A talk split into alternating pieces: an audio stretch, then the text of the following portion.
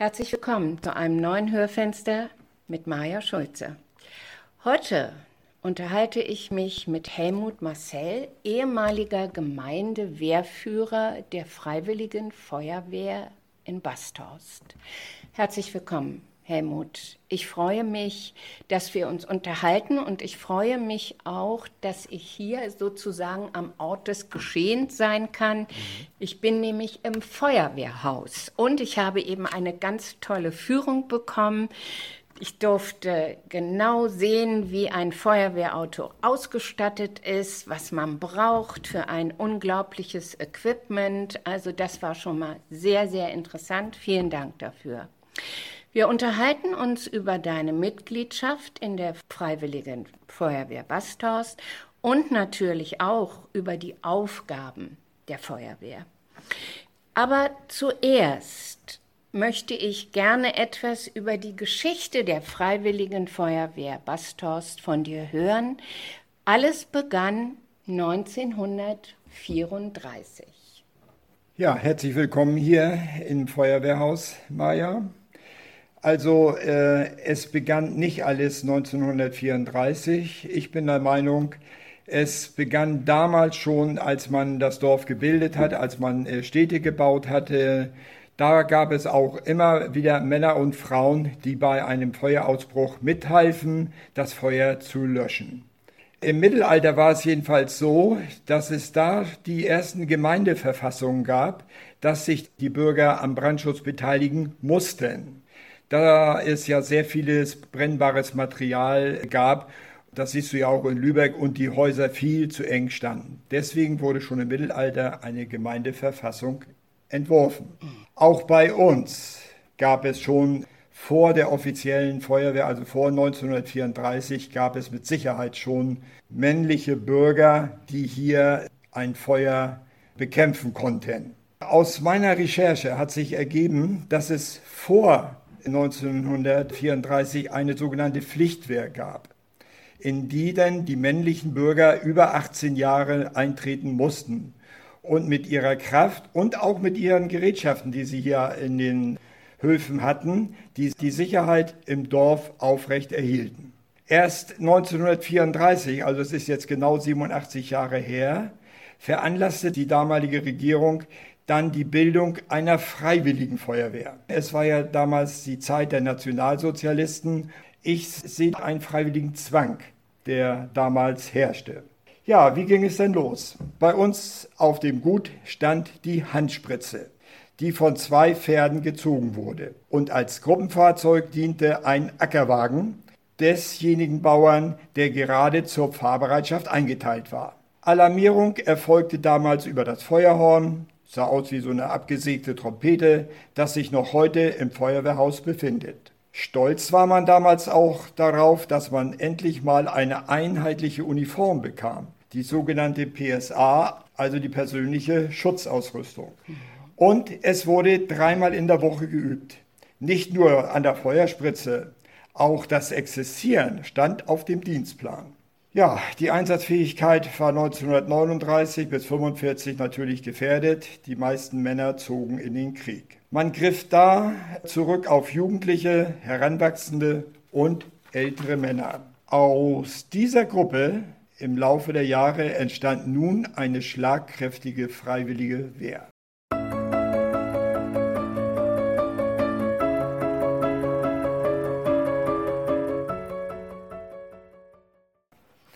Das erste Feuerwehrauto bekam Basshorst 1967, einen Ford Transit, der in vielen Stunden Eigenleistung umgebaut und hergerichtet wurde. Bis der TÜV 1978 sagte, so weiter geht das nicht, die Verwendung des Fahrzeugs muss eingestellt werden. Es folgte ein Löschgruppenfahrzeug, ein LF8, mit einer Feuerlöschkreiselpumpe. Das heißt also 800 Liter pro Minute konnten mit dieser Pumpe gepumpt werden. Es ist das kleinste genormte Löschgruppenfahrzeug der deutschen Feuerwehr, kann aber auch ein großes Spektrum der anfallenden Arbeiten hier im Dorf abdecken. Das Spritzenhaus am Pastorat, wo heute unser Kindergartenparkplatz ist, Das wurde mit der Zeit aber auch zu klein. Die Kameraden mussten sich ankleiden, indem sie das Fahrzeug vorher rausfuhren oder aber sogar draußen, denn vor dem Feuerwehrhaus stand die sogenannte Knutschbank, wie mir die alten Kameraden erzählt haben. Als das zu klein wurde, wurde das abgerissen und beim Landwirt Stuppe in der Scheune platziert bis 1983 unter Mitwirkung der aktiven Kameraden und einiger fördernden Mitglieder ein neues Feuerwehrhaus in der Dorfstraße gebaut wurde. Sehr, sehr viel Eigenleistung. Das Feuerwehrhaus hat einen Versammlungsraum, in dem wir jetzt ja gerade sitzen hier, mhm. mit der angeschlossenen Pantry und getrennten Toiletten getrennten Toiletten, das möchte ich betonen. Das war eine vorausschauende Entscheidung in Bezug auf die heutige Personalzusammensetzung. Man benutzt dieses Haus heute noch als Gemeindehaus, der Kindergarten war hier drin, Privatfeiern finden hier statt und auch Sitzungen der Gemeinde.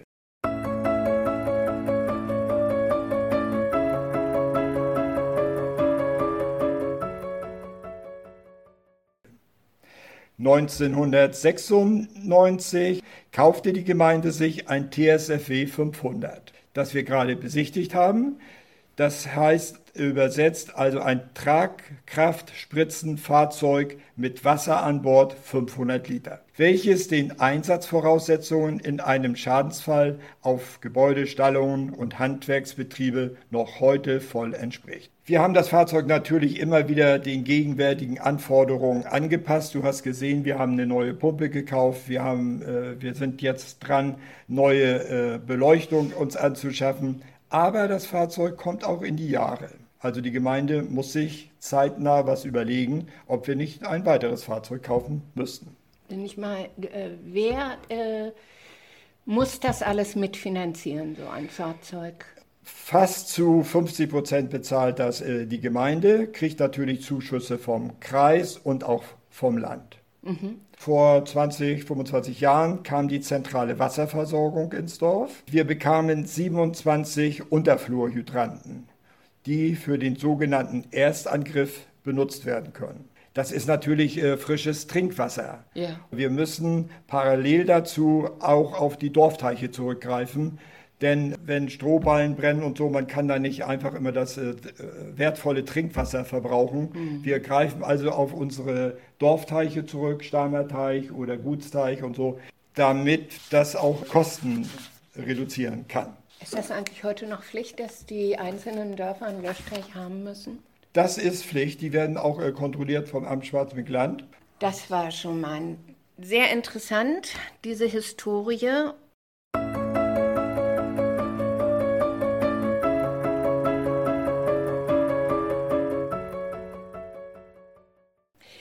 Helmut, es gibt diesen Ausspruch, wenn ich groß bin, werde ich Feuerwehrmann. Nun bist du nicht von Berufswegen Feuerwehrmann, sondern du hast es auch als Ehrenamt gemacht. Aber hast du dir damit im Erwachsenenalter einen Kinderwunsch erfüllt? Nein, ich habe nicht daran gedacht, äh, irgendwann mal Feuerwehrmann zu werden. Ich bin in Schwarzenbeck in den 50er und 60er Jahren groß geworden und im näheren Umfeld gab es keinen Bezug zur Feuerwehr. Weder im Spielkreis, noch Kindergarten, noch in der Schule. Ich wusste nur, in der Bismarckstraße, da steht ein Feuerwehrhaus. Äh, die kommen, wenn es irgendwo brennt. Wann bist du zur Feuerwehr gegangen und wie kamst du dazu? Ja, 1994, also genau vor 27 Jahren, wurde ich vom damaligen Wehrführer Bernd Wittkamp gefragt. Wir trafen uns draußen am, am Töberkamp und er hielt mich an und fragte, du hast doch so viel Erfahrung mit, der, mit lagebedingten Einsätzen wie Schneekatastrophen, Unfällen oder Sachschäden, hast immer mit Menschen zu tun gehabt, du bist sportlich, willst du nicht bei uns eintreten? Er hatte eine überzeugende Ausstrahlung. Ich sprach noch mal kurz mit meiner Frau. Am nächsten Tag bekam er die Anmeldebestätigung und die Entscheidung, die habe ich bis heute nicht bereut.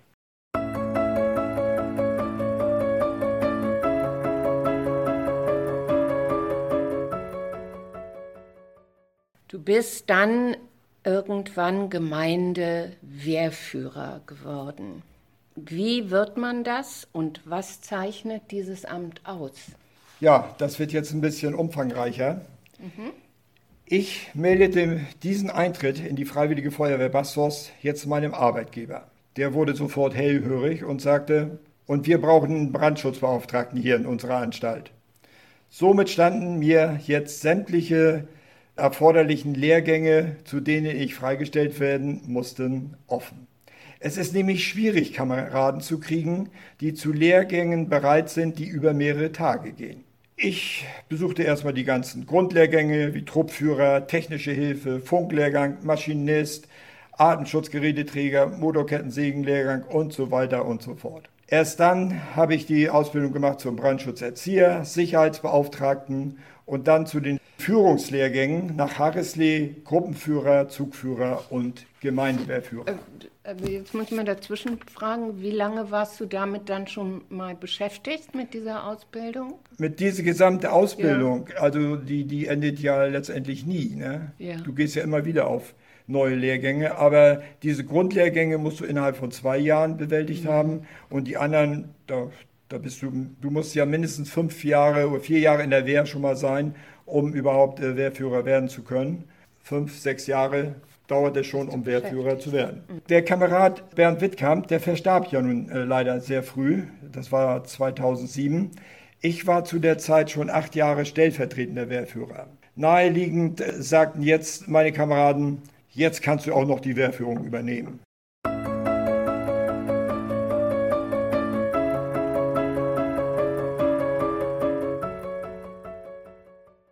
Ich wurde mehrstimmig gewählt und war bis zu meinem Übertritt in die Ehrenabteilung mit 67 Jahren 2019 in dieser Position. Also ich war jetzt 25 Jahre aktiv dabei. Ja, du fragst, was zeichnet dieses Amt aus? Die Voraussetzung war jetzt einmal ich sagte, vier Jahre musst du in der Wehr sein. Du musst die persönliche und fachliche Eignung haben, erforderliche Lehrgänge für das Amt erfolgreich besuchen innerhalb von zwei Jahren und du darfst das 61. Lebensjahr noch nicht vollendet haben. Das schreibt das Brandschutzgesetz vor. Dann kannst du dich als Wehrführer hier melden. Du brauchst dann natürlich die Zustimmung des Trägers der Feuerwehr, also die Gemeindevertretung Pastors. Die ist erforderlich. Somit ist der amtierende Bürgermeister mein Chef, den ich in allen Fragen des Feuerwehrwesens zu beraten habe. Ich bin für die Einsatzbereitschaft, für die Ausbildung meiner Mitglieder verantwortlich. Verantwortlich auch für die Erstellung von Alarmplänen, gerade in Bezug von Kindergarten, Gaststätte, Altenwohnsitz oder wie du jetzt gerade siehst, auch was auf dem Gut wieder aufgebaut wird, die Adventure Nordzeit. Alles das beruht auf Alarmplänen, die vorher erstellt worden sind. Ich bin verantwortlich für den vorbeugenden Brandschutz, die sogenannte Prävention, Einsatz von Feuerwehren auch bei der Nachbarschaftshilfe. Weiter. Gute Kenntnisse der materiellen und personellen Dorfstruktur. Denn zum Beispiel weißt du, wo der nächste Defibrillator hängt? Nein. Nein, der hängt auf dem Gut. Wo die Swimmingpools der Anwohner sind. Auch da könnte man zurückgreifen, um Wasser zu fördern. Wo steht der nächste Güllewagen? Die Trecker, die große Flugscharen haben, um Feuerschneisen zu schlagen, wenn es mal auf dem Feld brennen sollte. Die Kommunikation im Dorf und über die Dorfgrenzen hinaus muss funktionieren. Welches technische Gerät hat meine Nachbarwehr? Haben die spezielle Pumpen? Haben die eine Drehleite? Haben die Schere Spreizer für schwere Verkehrsunfälle? Alles das sollte ich wissen. Das ganze Dorf muss aber auch hinter der Wehr stehen. Das sieht man auch besonders an den fördernden Mitgliedern. Ich muss informiert werden über sämtliche Begehungen, die vom Kreis stattfinden, über alle Veranstaltungen, die hier im Dorf stattfinden. Ja, das zeichnet alles den Feuerwehrchef aus hier. Also ich muss jetzt mal äh, dazwischen sagen, das ist irgendwie für mich schon gar kein Ehrenamt mehr. Das ist eine Lebensaufgabe, so hört es sich jedenfalls an. Und da frage ich jetzt mal, braucht das, um das alles zu machen, was du gerade erzählt hast, braucht das nicht auch Leidenschaft?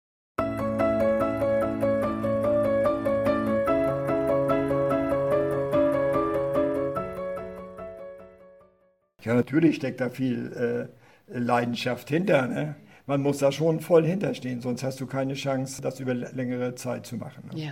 Was war dein prägendster Einsatz? Ja, prägender Einsatz. Die Frage bezieht sich jetzt nicht erstmal auf die Bastosser Feuerwehr.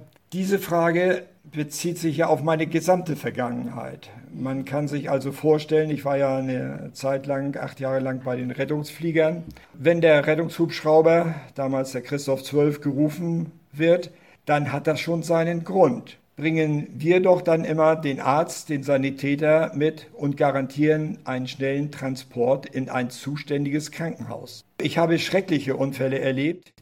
In Basthorst auf die Freiwillige Feuerwehr sind mir die Einsätze in Erinnerung geblieben, wo wir gegen das Element ankämpfen mussten, das uns zu 90 Prozent hilft, ein Feuer zu löschen, nämlich Wasser. Tagelange Einsätze beim Elbe-Hochwasser in Laumburg, wo die Altstadt und das Industriegebiet gefährdet waren. Stundenlangen Pumpeneinsatz in Kollow, auch immer wiederkehrend. Kläranlage in Brunsdorf, verstopfte Regenabflussrohre in Havekost, mehrmaliger Einsatz. Auch unsere Kläranlage musste im Zulauf abgepumpt werden, damit es nicht zu einem Rückstau im Dorf kommt. Speziell diese Einsätze habe ich im Kopf, weil sie immer wieder aufliefen und die verantwortlichen Gemeinden nur sehr schwerfällig reagierten. Es waren bei diesen Einsätzen ja immer viele Bürger betroffen. Natürlich habe ich auch nicht vergessen den, den Großband in, in Mönsen, als die Sägerei abbrannte, oder den Bauernhof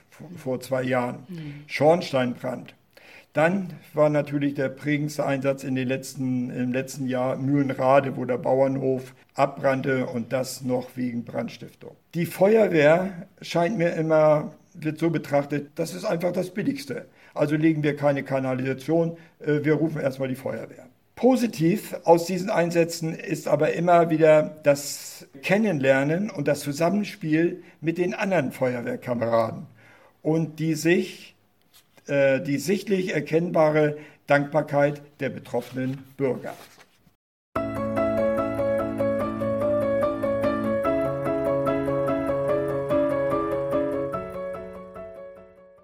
Was ist denn eigentlich der Unterschied zwischen der Berufsfeuerwehr und der Freiwilligen Feuerwehr? Ja, in der Freiwilligen Feuerwehr sind ausschließlich ehrenamtliche Männer und Frauen, die unentgeltlich die Sicherheit oder die Wohl der Bevölkerung dienen, gehen äh, nebenbei ihrem Beruf nach und sind nicht ständig vor Ort. Die Berufsfeuerwehr dagegen ist ein eigenständiger Lehrberuf. Positiver Abschluss des Eignungstestes und der hat es in sich. Das hat natürlich zur Folge, dass du später in das Beamtenverhältnis übernommen wirst. Die Ansprache dort ist auch nicht, ist mir jedenfalls so aufgefallen, nicht du bist mein Kamerad, sondern du bist mein Kollege. Dieser Kollege wird dann einer Wache äh, zugeteilt und geht in den Schichtdienst, ja, das mindestens 60 Jahre lang. Die Feuerwehr in den Städten umfasst auch den Rettungsdienst. Was bedeutet es denn, Teil einer Mannschaft zu sein? Die ja. Feuerwehr arbeitet immer als Team zusammen. Wir können uns aufeinander verlassen, sind vertrauenswürdig und aufopferungsvoll, kann man sagen. Ja, fast zusammengeschweißt. Man sieht oder weiß, wo man anpacken kann und hilft sich so gegenseitig. Das geht bis, ja, bis in den Privatbereich hinein. Es gibt kaum Veranstaltungen hier im Dorf, wo die Feuerwehr nicht voll oder doch im Hintergrund involviert ist. Osterfest, Sommerfest, Kinderfest, Laternenumzüge, Volkstrauertracht, Großveranstaltungen auf dem Gut. Und ein Teil dieser Gruppe zu sein, das macht einen stolz, zufrieden und gibt doch sehr viel Selbstsicherheit. Schützt ihr euch gegenseitig bei einem Einsatz auch? Auf jeden Fall. Wir achten auch auf die Belange der Kameraden.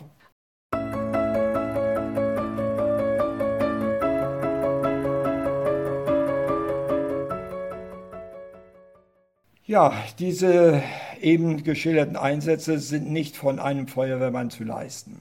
Und so geht es durch das gesamte Aufgabenspektrum der Feuerwehr. Retten, bergen, löschen, helfen, alles ist nur in Teamarbeit zu leisten.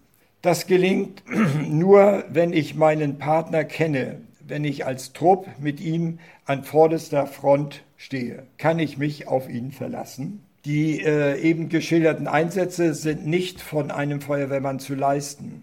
Und so geht es durch das gesamte Aufgabenspektrum der Freiwilligen Feuerwehr. Retten, bergen, löschen, helfen, alles ist nur im Teamarbeit zu leisten. Das gelingt nur, wenn ich meinen Partner kenne, wenn ich als Trupp mit ihm an vorderster Front stehe. Kann ich mich auf ihn verlassen? Erste Eindrücke gewinne ich schon bei den monatlichen Übungsabenden und der regelmäßigen Nachbesprechung. Aber dass wir auch gesund aus diesem Einsatz herauskommen, das bedarf schon mehr.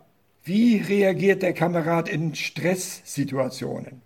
Hält er Kontakt zu mir, gerade beim Atemschutzeinsatz, wo wir den Kameraden ja nicht mehr sehen, sondern nur noch ertasten und fühlen können? Diese zum Teil zwischenmenschlichen Beziehungen müssen gepflegt werden. Auch die psychische Belastung nach Einsätzen muss gepflegt werden, damit man von seinen innerlichen Anspannungen wieder runterkommt. Was für ein Typ ist mein Partner? Welchen Ausbildungsstand äh, hat er? Ist er Familienvater? Welchen Beruf hat er? Fähigkeiten? Oder ist er ein Draufgänger, dem alles egal ist? Alles, das bedeutet doch Kameradschaft, die auf mehreren Veranstaltungen im Jahr wie zum Beispiel beim Kameradschaftsabend, Weihnachtsfeier und so, verdichtet werden. Ja, Kameradschaft muss gepflegt werden, auch über unsere Dorfgrenzen hinaus wie bei den Amtslehrfesten.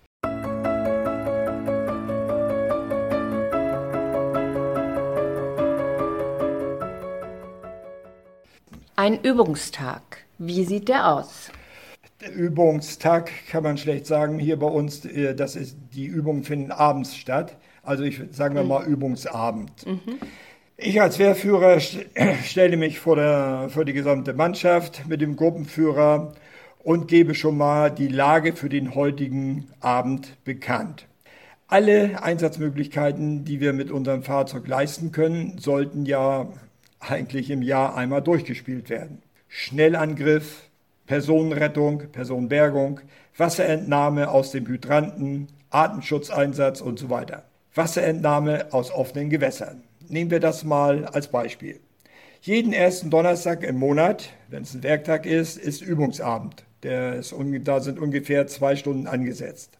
Antreten hinterm Feuerwehrauto in kompletter PSA, Schutzausrüstung. Begrüßung und Vollständigkeitsüberprüfung durch den Wehrführer, Wehrführer gibt die Lage und Übungsziel vor.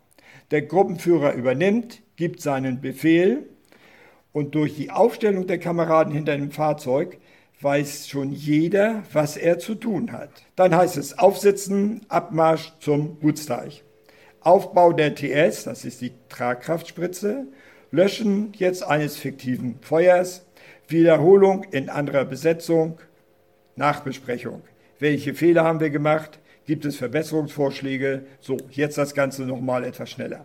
Einrücken. Feststellung, ob Verletzungen vorliegen. Ich habe ja eine gewisse Fürsorgepflicht den Kameraden gegenüber. Vollzähligkeit überprüfen, sind alle Kameraden da. Auch da haben wir schon mal einen vergessen, das kann auch vorkommen. Fahrzeug auf Bereitschaft überprüfen und wieder in die Halle bringen. Wir treffen uns anschließend dann hier im Versammlungsraum. Der Wehrführer informiert jetzt über neue Informationen, die vom Kreis kommen, vom Land und gibt weitere Termine in die Zukunft bekannt. Hat noch jemand eine sachbezogene Frage, Anregung? Nein, ist das nicht der Fall. So ist der offizielle Teil beendet. Es findet jetzt noch eine, ein kurzer, äh, eine kurze Kameradschaftspflege statt aber die nicht länger als, was weiß ich, zwei Stunden dauern darf, nämlich sonst endet der Versicherungsschutz. Da müssen wir immer aufpassen.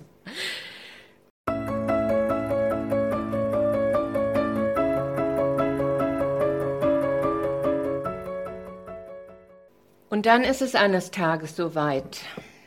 Aus ja. der Übung wird ernst. Und sowas, wie wir gerade gehört haben, wie Bereitschaft gibt es ja nicht. Ihr müsst zu einem Einsatz. Wie läuft das ab? Ich als Dorfbewohner höre die Sirene. Und dann denke ich manchmal, was passiert jetzt? Ja, du hast äh, recht. Eine personenbezogene Bereitschaft äh, gibt es nicht. Die muss schon denn besonders anbefohlen äh, werden hatten wir ja auch schon, als wir hier Stromausfall hatten. Da mussten die Kameraden hier oben im Feuerwehrhaus sitzen und auf Bereitschaft. Aber es gibt auf Kreisebene gibt es äh, Feuerwehrbereitschaften, die jetzt äh, mit speziellem Gerät und äh, zum Beispiel leistungsstarke Pumpen äh, eingesetzt werden können, wie jetzt gerade in Rheinland-Pfalz es ja der Fall war. Da waren zum Beispiel dann die Mitglieder des Löschzug Gefahrengut oder die technische Einsatzleitung, psychosoziale Notfallversorgung und die Feuerwehr, Feuerwehrseelsorge war dort vor Ort. Aber auch die mussten sich erstmal sammeln, die sind ja auch nicht ständig äh, vor Ort.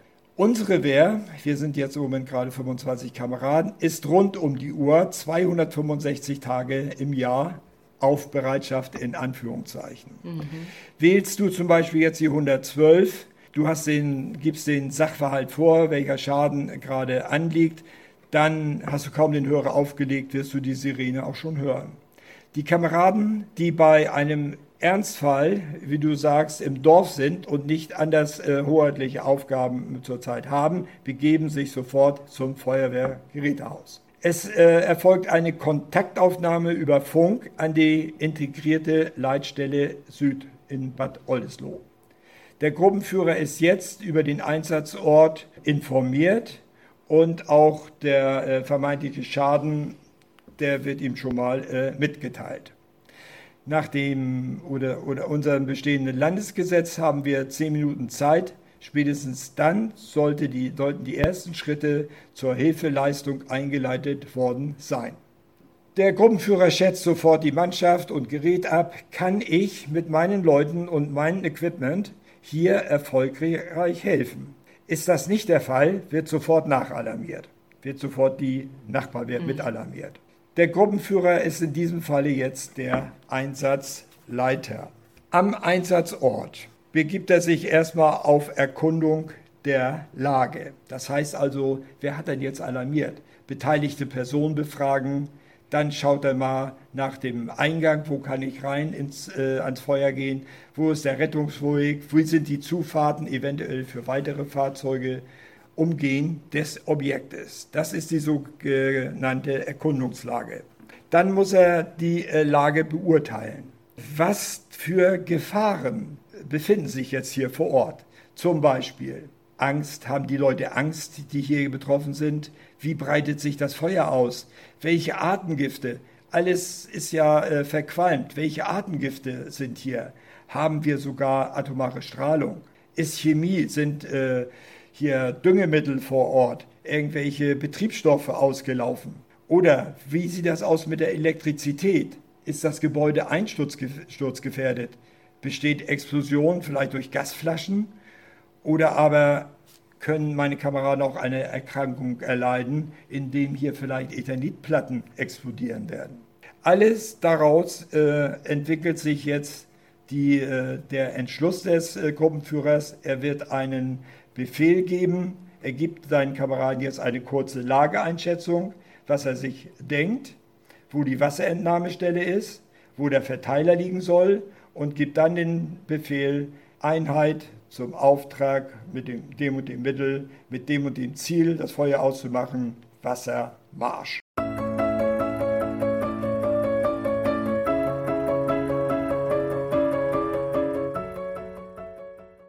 Jetzt hat der äh, Einsatzleiter einen kleinen Moment äh, Pause und setzt sich wieder mit der integrierten Leitstelle in Verbindung, nämlich der Disponent dort will ja nun auch wissen, was ist Sache vor Ort, ob er noch weitere Feuerwehren alarmieren soll oder Rettungsfahrzeuge, Polizei, ja, die kommt sowieso. Ne? So, jetzt löschen wir so lange praktisch, bis keine Gefahren mehr bestehen, alle Glutennester sind erloschen und wir rücken wieder ein. Die Fahrzeugausrüstung wird äh, wieder kontrolliert, wird alles aufgerüstet. Es findet eine Nachbesprechung statt und jetzt die leidliche äh, Dokumentation für unseren Bürgermeister, der zum Amt dann gehen muss und zu den Versicherungen, nämlich wer ist denn jetzt der Kostenträger für diesen ganzen Einsatz? Nämlich da geht es richtig ins Geld.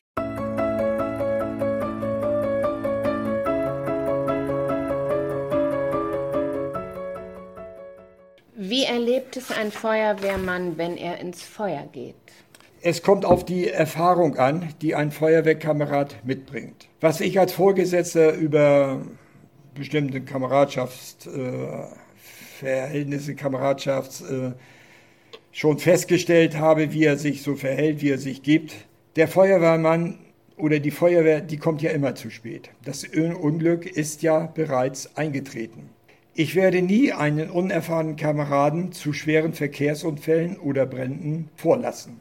Die Frage von dir, wer, wenn er ins Feuer geht, trotz der besten persönlichen Schutzausrüstung, wo er kaum noch die Wärme der Flammen spürt, soll er nicht ins Feuer gehen. Er geht im höchsten, mit höchstem Respekt an den Brennherd heran. Der Eigenschutz, der steht an höchster Stelle. Der Feuerwehrmann ist ein Individuum. Das heißt, jeder erlebt den Einsatz auf seine Weise. Wichtig ist auf jeden Fall, dass er keine psychischen Probleme erleidet und innerlich wieder zur Ruhe kommt. Auch hier gibt es eine sogenannte Fachgruppe der Vor- und Nachsorge, die sich denn solchen Kameraden annimmt, die eventuell unter einem äh, Posttraumata äh, leiden.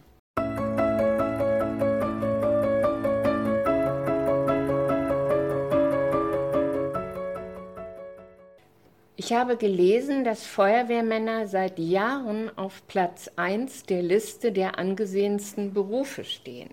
Was spricht aus deiner Sicht dafür, dass sich junge Menschen ehrenamtlich in der Feuerwehr engagieren? Ja, das sind jetzt drei Fragen. Die erste Voraussetzung zur Gewinnung Freiwilliger. Ja, ich hoffe, dass ich durch meine bisherigen Äußerungen hier und heute keinen potenziellen Kameraden abschrecke. Nachwuchsgewinnung war zu der Zeit günstig, als sich das gesamte Leben noch hier im Dorf abspielte. Hier hatte ich meine Familie, meine Arbeit, meinen Einkaufsladen, Kirche und meine Freizeitgestaltung. Abends bei Haarmeister am Stammtisch sagte dann doch der eine zum anderen, wenn du in die Wehr gehst, dann komme ich mit. Und gemeinsam können wir unser Wissen doch denn einbringen und zum Wohl der Gemeinde beitragen. Die meisten Kameraden sind zu den unterschiedlichsten Tageszeiten heute nicht mehr vor Ort oder aber vor Ort.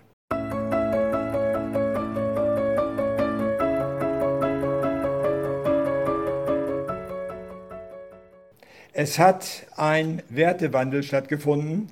Als erstes kommt heute die Familie, dann kommt der Arbeitgeber, dann kommt die Freizeitgestaltung und dann erst irgendwann das Ehrenamt. Es ist einfacher, sich ins Auto zu setzen, um zu verreisen oder zwischen seinen vier Wänden das digitale Zeitalter zu genießen. Erst wenn ein Schadensfall eingetreten ist, kommt mancher auf die Idee, dass auch er Hilfe leisten könnte. Und wenn du sagst auf Platz 1, das könnte ich mir so vorstellen, wenn ich die Feuerwehr rufe, erwarte ich Hilfe. Die kommt auch, auch wenn sie im Moment vielleicht gar nicht mal helfen könnte. Aber sie sucht nach weiteren Lösungsmöglichkeiten, bis die Gefahr abgewendet ist. Egal in welcher schwierigen Lage ich mich befinde, Gefahren, das Böse, das ist alterslos, lauert immer und ist überall. Und guck doch mal in die Presse. Jeden Tag, wenn du aufschlägst, die Feuerwehr erscheint doch immer in der Presse. Es gibt keinen Beruf, der so vielfältig alle Lebensbereiche abdecken kann. Deswegen Beliebtheitsskala Platz 1.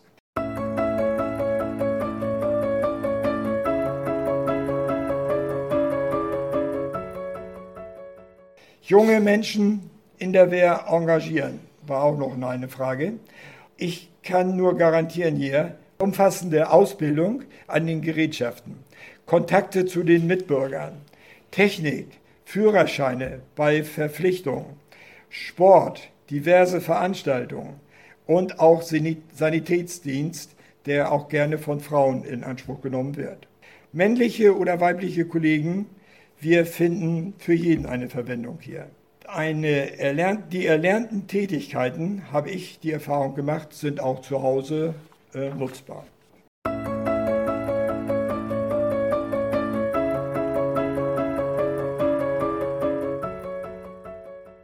Und wenn ich jetzt mich entschließe, mich zu engagieren. Wie lange dauert denn, ich sage jetzt mal ganz bewusst, eine Grundausbildung? Du sagst es jetzt die Grundausbildung, ja. Die Ausbildung in der Feuerwehr, die endet zum Beispiel nie. Ich selbst bin noch mit 66 Jahren zu sehr interessanten Seminaren nach Haareslee gefahren. Du meinst Anwärterausbildung auf Amtsebene. Das ist die sogenannte Grundausbildung. Nach einem Erste-Hilfe-Lehrgang folgen 70 Stunden Grundausbildung in verschiedenen Wehren in unserem Amt Schwarzmeckland. Jede Wehr hat ja andere Gerätschaften und es kann nicht von uns verlangt werden hier im Dorf, dass wir alle, über alle Gerätschaften verfügen. Deswegen äh, lernen die Kameraden schon äh, rechtzeitig auch kennen, was die anderen Wehren für ein Equipment haben. Mhm. Diese Ausbildungszeit dauert ungefähr, oder die 70 Stunden sind in einem Jahr abzuleisten. Sie schließt mit einer kleinen Übung, den, und man nennt sich Truppmann 1. Im zweiten Jahr geht er dann auf Funklehrgang. Er soll regelmäßig Dienst in der eigenen Wehr versehen. Und zum Schluss geht er zweimal acht Stunden auf äh, Kreisebene zum Lehrgang Truppführer. Und dann, so nach äh, zwei Jahren, ist er ausgebildeter Feuerwehrmann. Und wie steht es jetzt mit dem Basthorster Nachwuchs?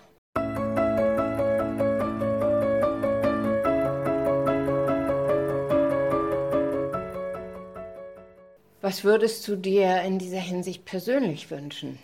unser, ja, unser Nachwuchs, hm. unser Kindergarten zum Beispiel, unten die Puste, Pusteblume, die äh, haben ja regelmäßig Kontakt mit uns, allein wenn sie hier zum äh, Spielplatz gehen. Sie gehen ja am Feuerwehrhaus vorbei. Wir pflegen auch einen engen Kontakt mit den Kindergärtnern und äh, besuchen sie regelmäßig äh, von einem Brandschutzerzieher oder aber wir laden sie hier auch ins Feuerwehrhaus ein, um kleinere Übungen oder Spielereien mit ihnen zu machen. Die Kinder haben immer ein sehr hohes, großes Interesse rotes Auto, blaues Licht, lautes Martinshorn. Darüber hinaus äh, gibt es eine Jugendwehr, die äh, Kodewörde aufgebaut hat und eng verbunden ist mit Mühlenrade. Dort treffen sich dann die Jugendlichen zwischen 14 und 18 Jahren. Ja, und dann kommt immer so ein Schnitt. Und das heißt, die äh, jungen Leute, die gehen in die Ausbildung, erlernen einen Beruf nicht mehr in Basthorst oder aber auch der Liebe wegen ziehen sie weg von hier. Die meisten Kameraden sind hier eingetreten, wenn sie fest mit Basthorst verbunden sind, Eigentum erworben haben oder auch zur Miete hier wohnen. Mein Wunsch wäre, dass der jetzige Bestand von 25 Kameraden, äh, Kameradinnen erhalten bleibt. Es können sich aber auch gerne weitere interessierte Bürger hier melden. Frauen wie Männer. Frauen wie Männer.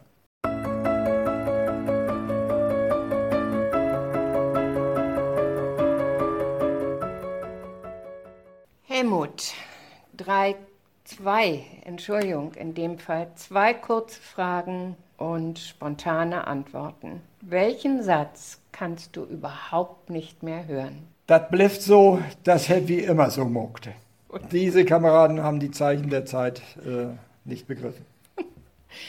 Wie verabschiedet man sich bei der Feuerwehr? Ja, auf den großen Sitzungen und so wird immer wieder gesagt, Gott zur Ehr, dem Nächsten zur Wehr. Ich danke dir wirklich für dieses sehr, sehr interessante Gespräch. Also ich fand es ganz, ganz toll, auch dass ich das alles so mal sehen konnte und du mir vieles erklärt hast. Ich finde, dass das ein ganz tolles Ehrenamt ist. Und ich wünsche, obwohl, jetzt äh, frage ich doch nochmal, ähm, 25 Menschen in der Freiwilligen Feuerwehr ist ganz gut, oder? Der Bestand ist gut. Man sagt immer laut Brandschutzgesetz dreimal das Fahrzeug besetzen. Das würde heißen also dreimal sechs, 18 ja. wäre das Minimum. Ja. Dann müsste man sich äh, schon was anderes einfallen lassen. Ja. Aber 25, damit stehen wir gut da. Gut. Aber die Jungen müssen nachziehen. Die das habe ich jetzt verstanden. Helmut, ich danke dir für dieses Gespräch. Danke. Ihr seid die, die für uns durch das Feuer gehen. Immer da, wenn wir den Notruf wählen. Da die beiden Hörfenster über die Kraftorte so großen Zuspruch hatten, habe ich mich entschlossen, noch ein Hörfenster über eine Kraftquelle zu machen, nämlich über das Wasser. Wasser ist Leben. Bis dahin wünsche ich Ihnen ein wunderbar sonniges Wochenende und sage bis bald.